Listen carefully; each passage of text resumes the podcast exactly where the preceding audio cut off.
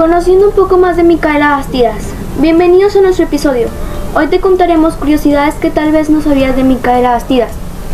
¿Alguna vez has escuchado la historia de Micaela Bastidas? Una mujer valiente que luchó por nuestro querido Perú.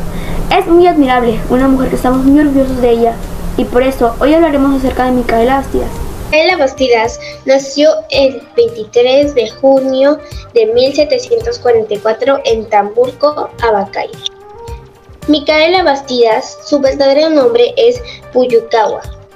Recibió en la infancia la educación elemental en letras y artes, que era usual en esa época para las mujeres.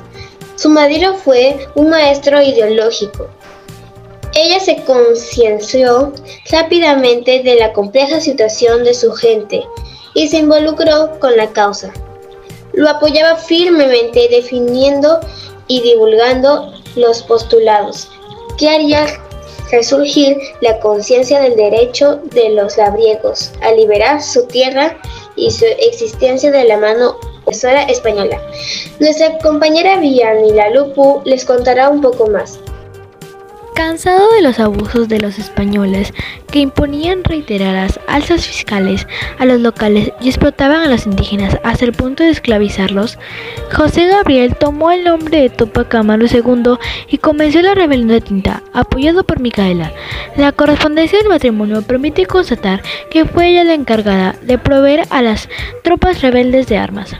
Me preguntó si Micaela era una estratega. Sí, fue una buena estratega, porque como estratega organizó la reguardia indígena, implementando un servicio de chasquis a caballo para transmitir información y levantó un escuadrón de luchadores quechuas y aymaras, quienes participaron en la batalla junto a sus hijos y marido. Micaela mostró un gran coraje en el enfrentamiento y fue, y fue nombrada jefa interina de la rebelión tras el triunfo de Sagrada. ¡Wow, Fernanda! Gracias por la información. No sabía que Micaela fuese una estratega. Bueno, a comienzos de 1781, los revolucionarios lograron sumar a los criollos y contaban con un ejército de 7.000 hombres y mujeres que proclamaron a Tupac Amaru II emperador de América. Tupac Amaru II era muy valiente, igual que Micaela. Me pregunto, ¿cómo habrá sido su contestaste esa pregunta, Alexandra. Ese mismo año, en el matrimonio, junto a dos de sus tres hijos, cayeron en una emboscada española.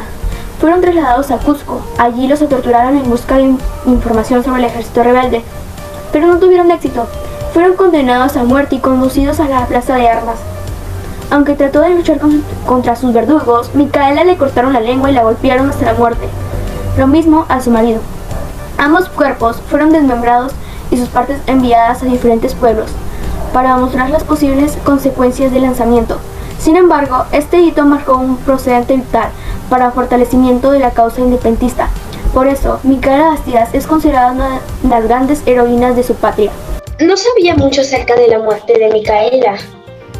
Gracias, Fernanda, por compartir una gran información. Qué triste, Micaela era una gran mujer orgullosa de su patria.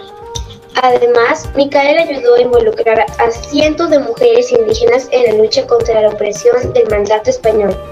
Pasó a la historia por su inteligencia y valentía, pero también por su trágica muerte, luego de ser torturada y ejecutada junto a Tupac Amaru II y a... Chicas, ¿saben cuáles fueron sus últimas palabras de Micaela antes de morir? No, no.